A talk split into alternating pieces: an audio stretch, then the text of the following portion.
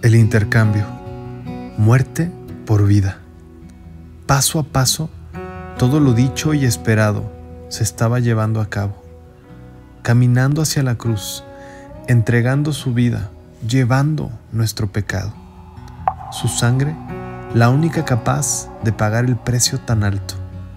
La cruz, un momento que cambiaría tu historia y la mía por siempre. Jesús, el Hijo de Dios, conquistó nuestra redención una vez y para siempre. Bienvenido, Antorcha.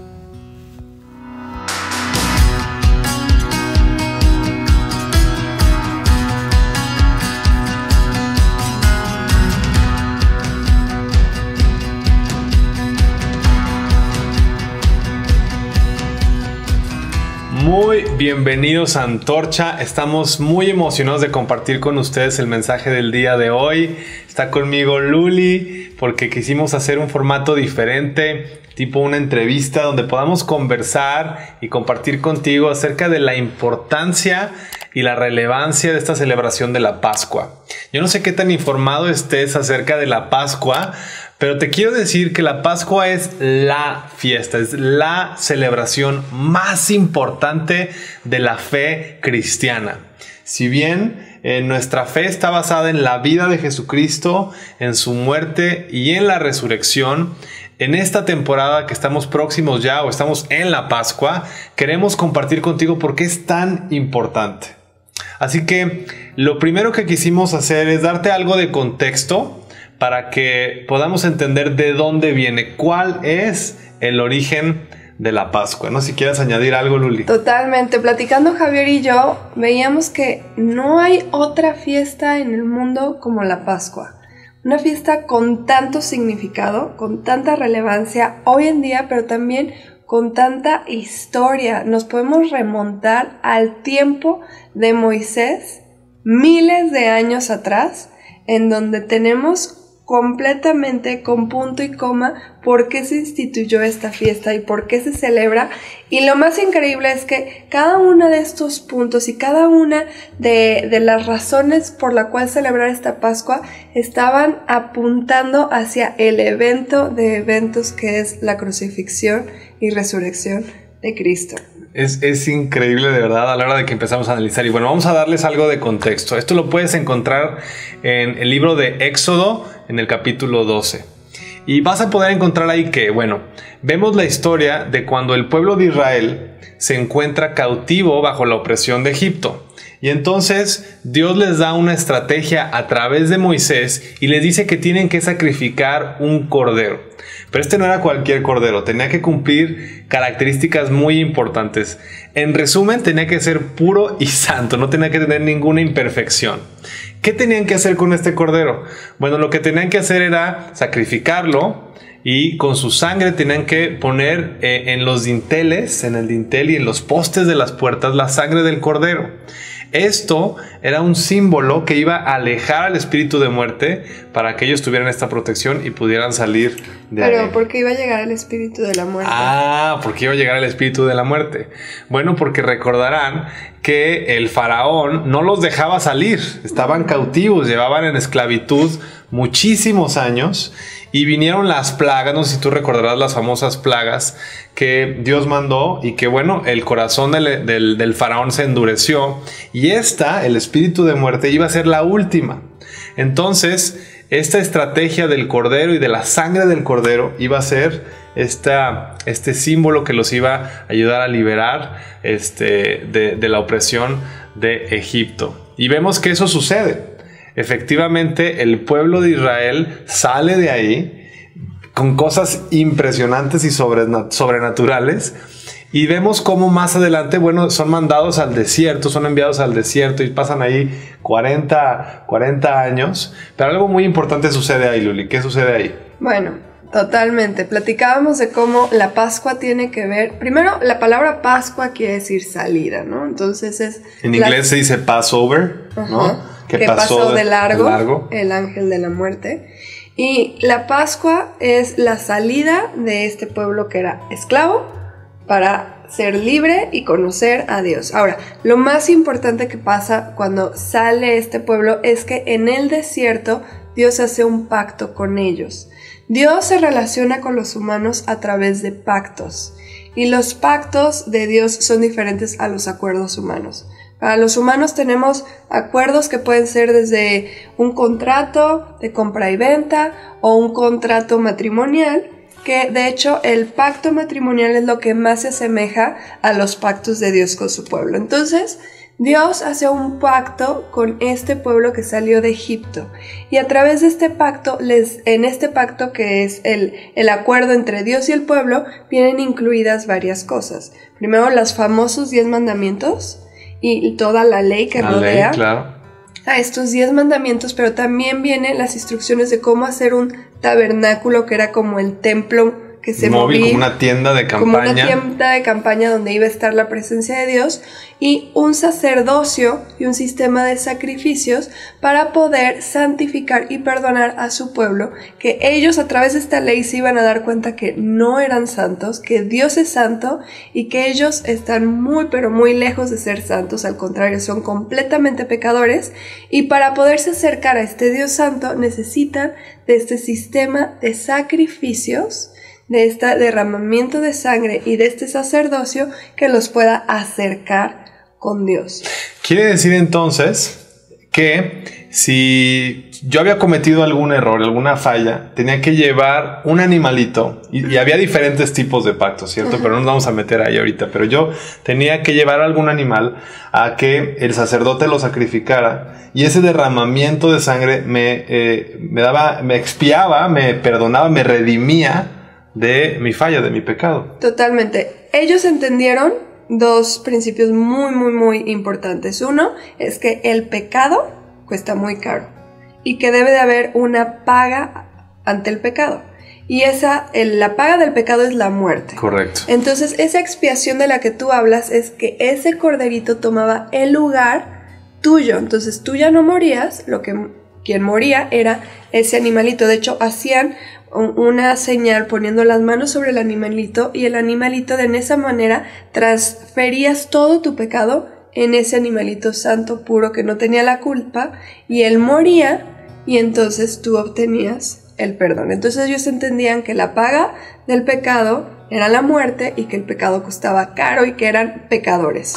Y ya estaban, estábamos ya como tú bien lo dijiste, perfilándonos hacia Jesucristo. Totalmente. Y de alguna manera vemos cómo este corderito se llevaba el pecado, absorbía el pecado de nosotros, lo tomaba, tomaba nuestro lugar, eh, haciendo un intercambio.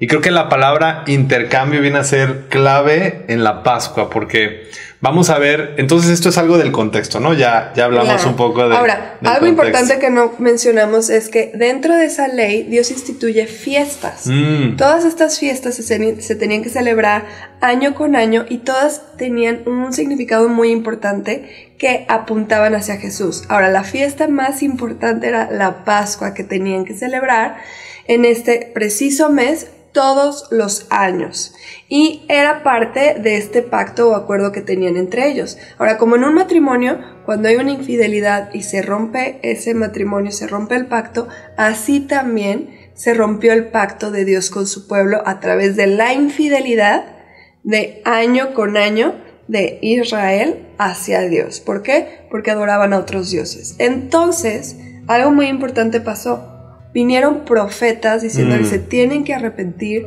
tienen que volver a Dios, pero Dándoles alertas. Alertas, hasta que llega al tope y se van a cautiverio y bueno, tú nos vas a platicar un poquito más de eso, pero muy importante era que los profetas anunciaban de un Mesías que vendría y de un nuevo pacto. Wow. Un nuevo pacto, esa es como palabra clave dentro de la Pascua. Es correcto.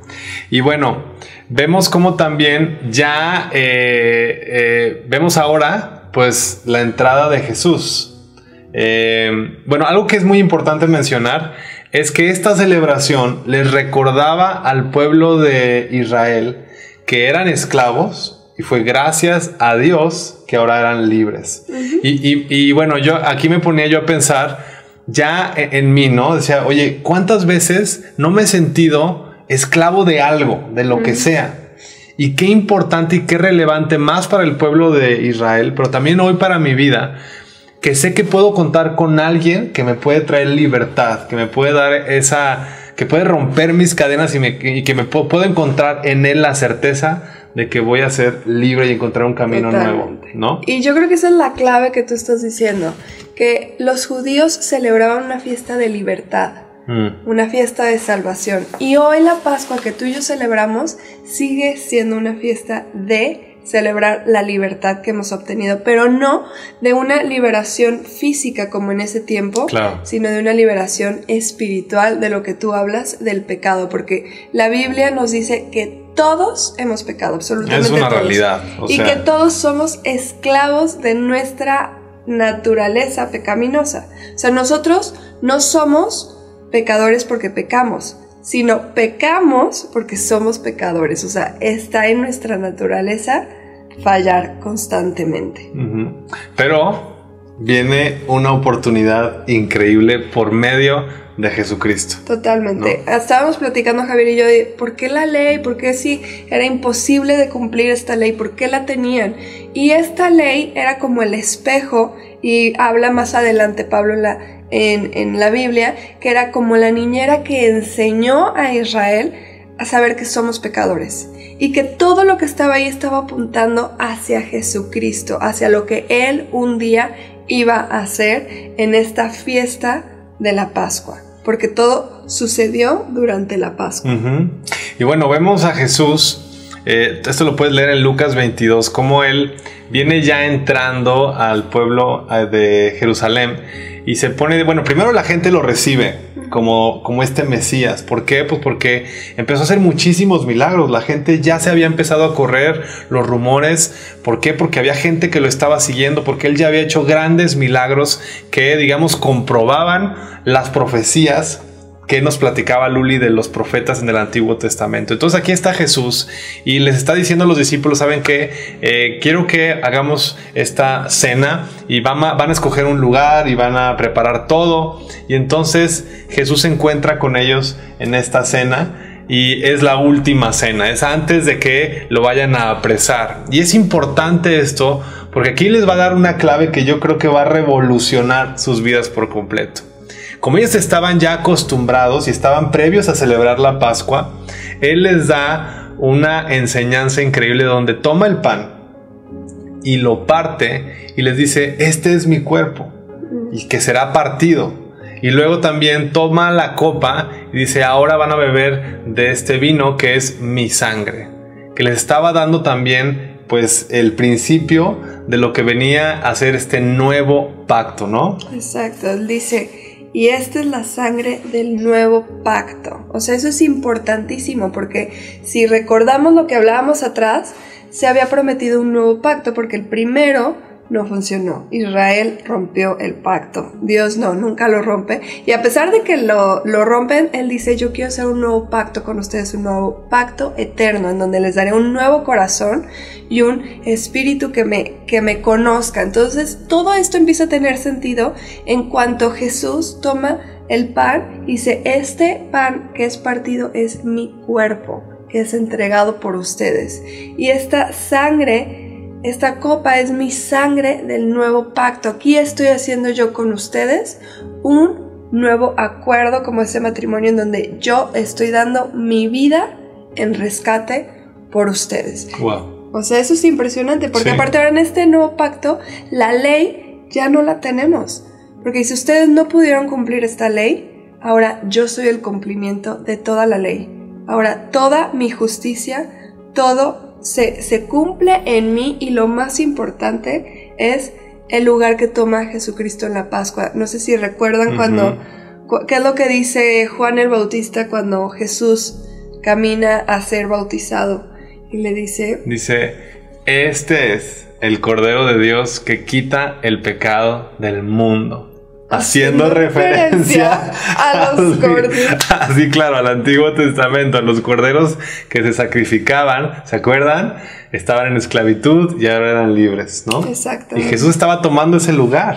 O sea, todos esos sacrificios del Antiguo Testamento eran una sombra de lo que un día vendría y de lo que tú y yo no hubiéramos podido entender si no hubiera existido esa ley y ese sistema de tabernáculo, de sacerdocio y de sacrificios que eran una manera gráfica de que pudiéramos entender lo que Jesucristo iba a ser esa noche que fue entregado en la fiesta de Pascua. Oye, Luli, a ver, aquí yo quiero hacer algo. O sea, quiere decir entonces que este nuevo pacto, o, el nuevo pacto, pero aparte la tradición, ya ahora ya no tenían que continuar sacrificando corderos, sino ahora Jesús estaba tomando ese lugar.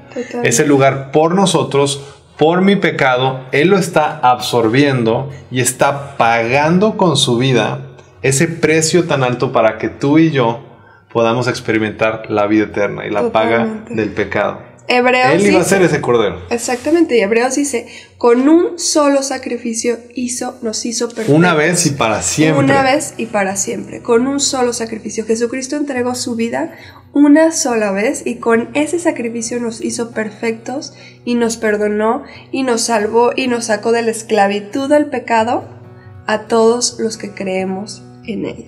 O sea, si tú pones tu fe en Él, tú eres perdonado por completo. Claro, o sea, lo único que tenemos que hacer es creer en Jesucristo. Lo único que tú tienes que hacer es creer en Él, aceptarlo en, tu vida, en tu corazón. Y entonces tienes la vida eterna. Y para mí pensar en la vida eterna es algo sumamente importante. Pero antes de entrar a, ese bloque que lo vamos a hablar en el Hazlo Vida, algo que yo creo que es este, importantísimo es eh, esta idea de pensar de cómo ahora la tradición estaba cambiando y cómo hoy en día la Pascua ya no es el sacrificio de un cordero, sino ahora es el partimiento del pan y ahora es la toma del vino, que ahora la podemos celebrar, pues no en una sola fecha, sino como tú me platicabas. Pues, Totalmente. no, es, no estamos cerrados ahora. Ahora ya no tenemos la ley. Antes, por ley, los judíos necesitaban celebrar la Pascua tal y cual como se había establecido, año con año, o comiendo el pan sin levadura y con todos los requisitos que ustedes los pueden leer ahí en Éxodo, ahora nosotros no, ya no tenemos esa ley.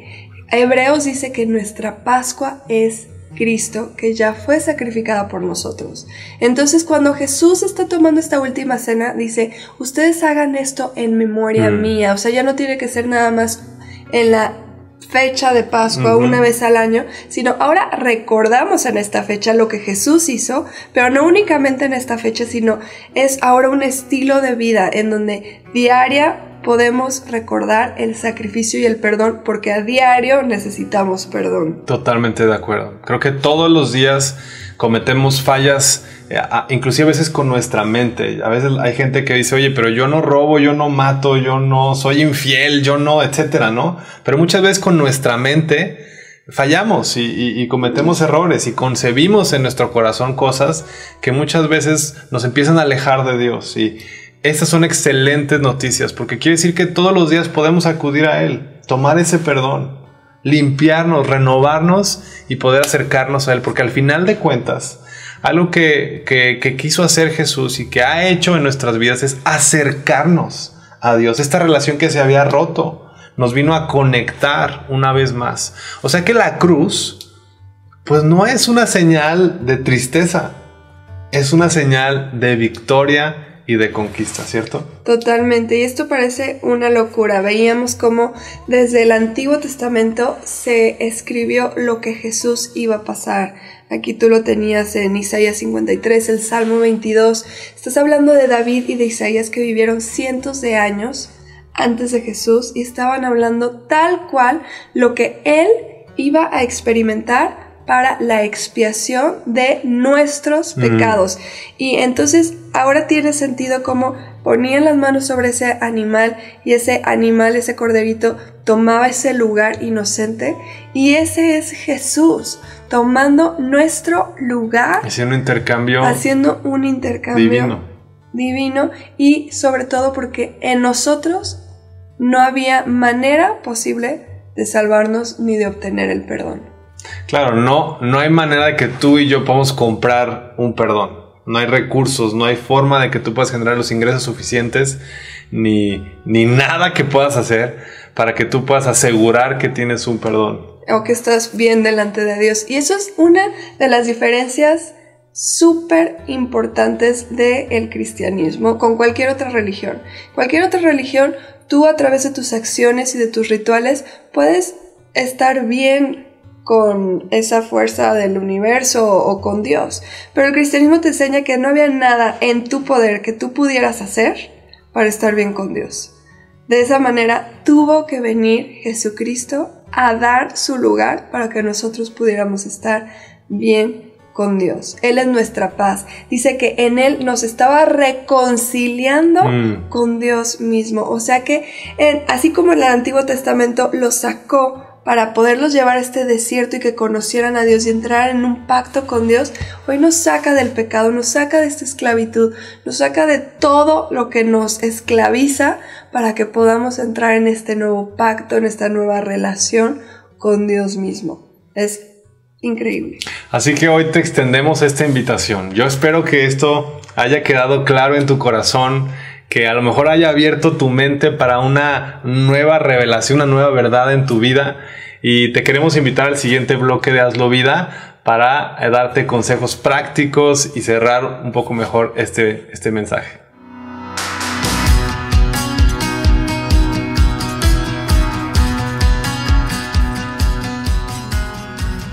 Bienvenidos a esta sección de Hazlo Vida donde el objetivo es poder compartir consejos prácticos que te ayuden a interiorizar el mensaje que acabamos de escuchar.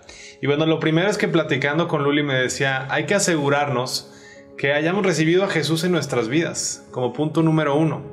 Juan 3:16 dice que de tal manera amó Dios al mundo, que envió a su único Hijo, para que todo aquel que crea en Él no se pierda, mas tenga vida eterna. Todo aquel que crea en Él, lo único que tenemos que hacer tú y yo es creer en Él.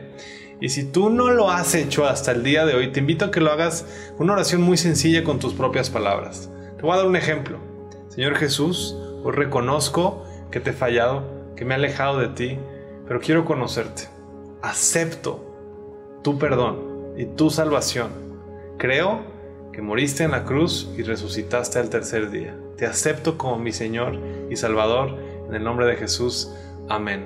Y de esta manera creemos nosotros que tú eh, estás empezando un nuevo caminar con Dios. Y la otra, el segundo punto es, pues, cómo celebramos la Pascua, ¿no? En el día de hoy. Y lo primero es, bueno, ya tienes tu conocimiento, tienes ya contexto, ya sabes el porqué de la Pascua. ¿Qué hay que hacer? Bueno, como lo mismo que hizo Jesús con sus discípulos. Se reunió, partieron el pan y bebieron el vino en memoria de este nuevo pacto. Eh, hoy en día lo hacemos de una manera sencilla y, por ejemplo si no tuvieras pan, puedes si no tuvieras pan o vino, puedes usar incluso galletas o a lo mejor jugo de uva. Simplemente un símbolo que nos ayuda a recordar y a conmemorar este hecho tan importante que Jesús vino a hacer por nosotros. La tercera cosa que te queremos recomendar que a lo mejor te va a encantar, es que veas la película de Ben Hur. Ya sea que veas la película la más viejita o la nueva versión, lo importante es el mensaje que tiene esta película. Y también que conozcas un poco de la historia de este autor que se llama Lewis eh, Wallace. Este hombre fue un abogado, fue diplomático, fue militar y fue un escritor que lo más importante es que se determinó a poder como eh, desvirtuar la verdad de Jesucristo. Entonces se puso a investigar tanto que encontró tanta evidencia, era tan contundente que acabó escribiendo esta novela de Ben Hur donde él entregó su vida y quedó impresionado con todos los hechos históricos que respaldan la vida de Jesucristo. Así que eso te va a ayudar un poco a entrar en contexto en este tiempo de Pascua. Te invitamos a que te puedas suscribir a nuestros canales, podcast, eh, al canal de YouTube, a nuestras redes sociales en Facebook y en Instagram y que nos escribas. Queremos escucharte, queremos saber tus comentarios acerca de los videos y cómo han impactado tu vida. Gracias por seguir eh, consumiendo este contenido y compartiéndolo con las demás personas. Es de gran valor para nosotros y que el mensaje de Dios siga avanzando y sigamos compartiendo con todas las personas. Que Dios los bendiga y nos vemos el siguiente sábado.